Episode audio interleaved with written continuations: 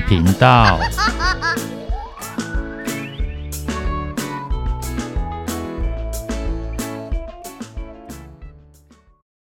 欢迎收听《不想说故事》，鸡小妹与神秘海洋第三十六集。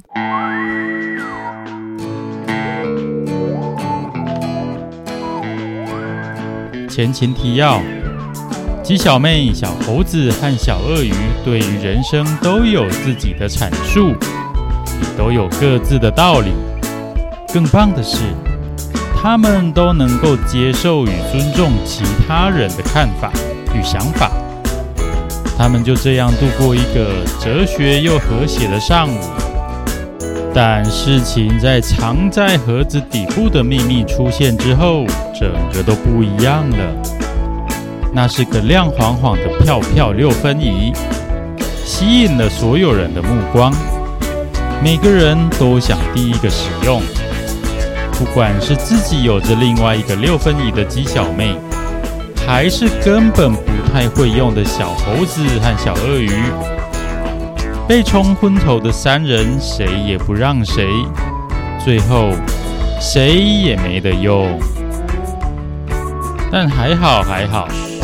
他们随后都找回了理智，也清楚彼此之间的友谊不值得被一个身外之物给破坏，终于都握手言和了。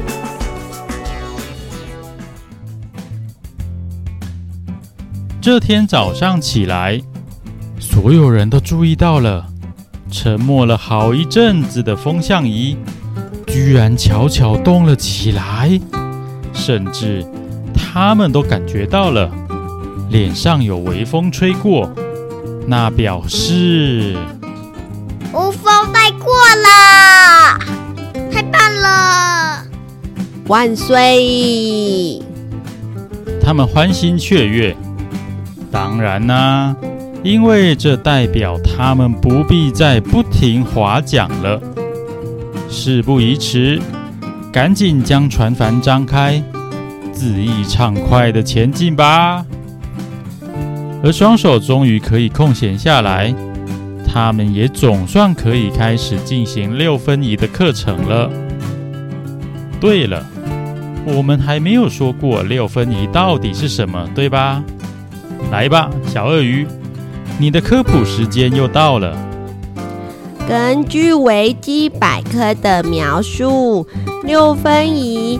是由分度弧、指标臂、指标镜、水平镜、望远镜和侧围鼓组成的。弧长约为圆周的六分之一，用以观察天体高度和目标的水平角与垂直角的反射镜类型的手持测角仪器，广泛用于。航海和航空中，用来确定观测者的自身位置。哦，小鳄鱼滔滔不绝的介绍完后，小猴子就出声应和。但我看你应该听不懂吧？九成又是总要说点什么，免得人家以为你不知道那一招。对了，好拿豆对吧？这茶豆，那些都是专业术语。那小鳄鱼你没有错，我只知道理论，但真的不会用。小鳄鱼笑嘻嘻的大方承认了，说得更具体一点。六分仪可以说是古代的 GPS，透过六分仪观测海平线与星星、月亮、太阳这些天体，再配合航海历的记载，就能得知所在地的经纬度。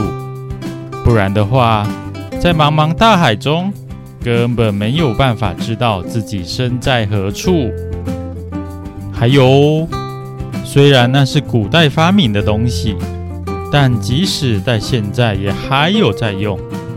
因为航空与航海时，难免会遇到通讯有问题的时候。在这种情况下，不用吃电也不需卫星讯号的六分仪反而更可靠。原来如此。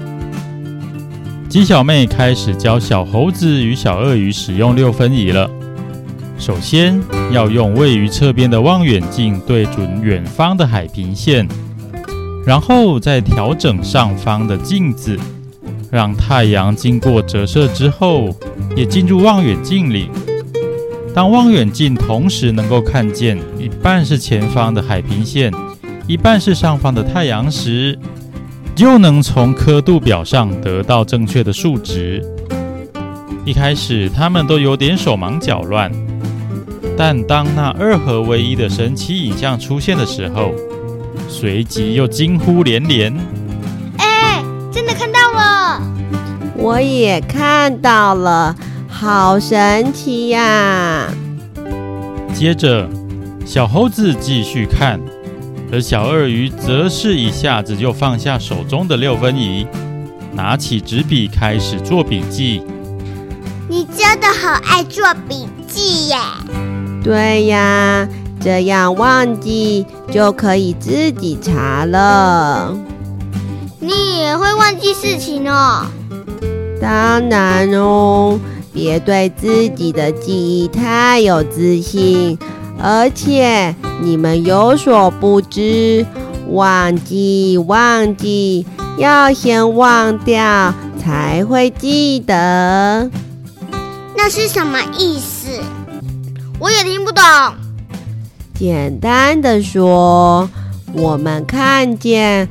或听见一个东西，那个东西会暂时出现在我们的脑海中，那是短期记忆，但一下子就忘了，下次再看到时才会又记起来。次数多了，我们的大脑就会认为那是重要的东西。自动把它刻画在脑袋里，转变成长期记忆，就不容易再忘了。有这种事？大脑居然会自动运作？在我们不知道的时候，大脑自动完成的事可多着呢。你真的很聪明耶，小鳄鱼。还好啦，我只是比较擅长读书。那你以后会成为医生或律师吗？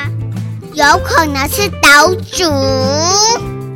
其实我还不确定，但看看鳄鱼大王想做的跟真正能做的不一定会一样。说的也是，我也希望可以一直航海就好，但那是不可能的。我的话，我想要种很多香蕉。小猴子才说完，立刻就感受到鸡小妹与小鳄鱼直射而来的火热视线。这怎么了？不行吗？正好相反。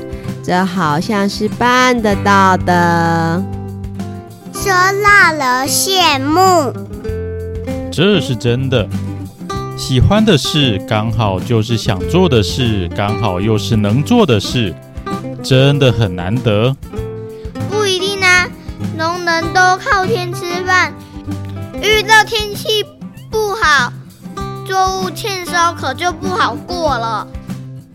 各行各业。都有他们的压力呀，没有人能一帆风顺。没错，哈希也是。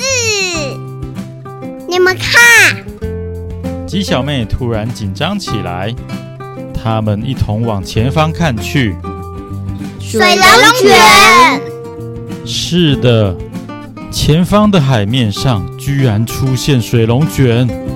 而且还不止一个，而是两个。凶猛张狂又声势浩大的直往天际而去，还让周边海面出现一片水雾。幸好还有一段距离，他们决定先停船观望。那会持续很久吗？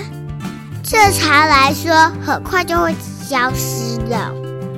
但就不知道这是正常的水龙卷，还是神秘的水龙卷了。笔记。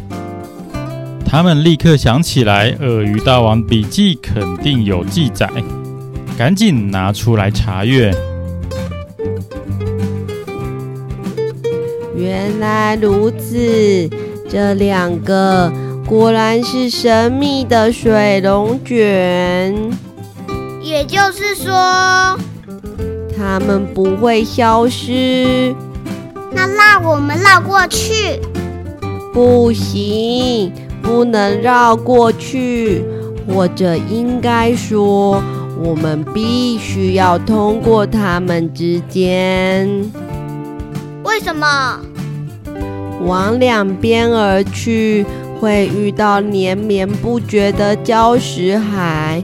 你们都知道那有多危险，而且。这两个水龙卷其实是进入漩涡海的大门。居然有这么危险的大门！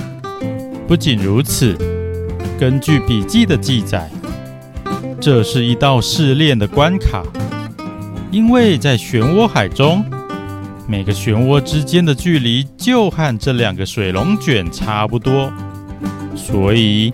一定要先克服这道关卡，不然的话，在漩涡海中就更难通行了。或者说，如果连这道关卡都通过不了，那根本别提要去挑战漩涡海了。听完这些之后，三个人都感受到沉重的压力，纯粹体力的锻炼结束了。接下来，他们即将进入新的阶段，那是技术、专注力与三人间默契的考验。如果有哪个环节出了差错，可能真的会万劫不复。于是，他们决定暂停前进，拟定策略，做好沙盘推演之后，再进入漩涡海。那么，故事来到新的篇章，他们会有什么样的遭遇呢？真的能够顺利通过漩涡海吗？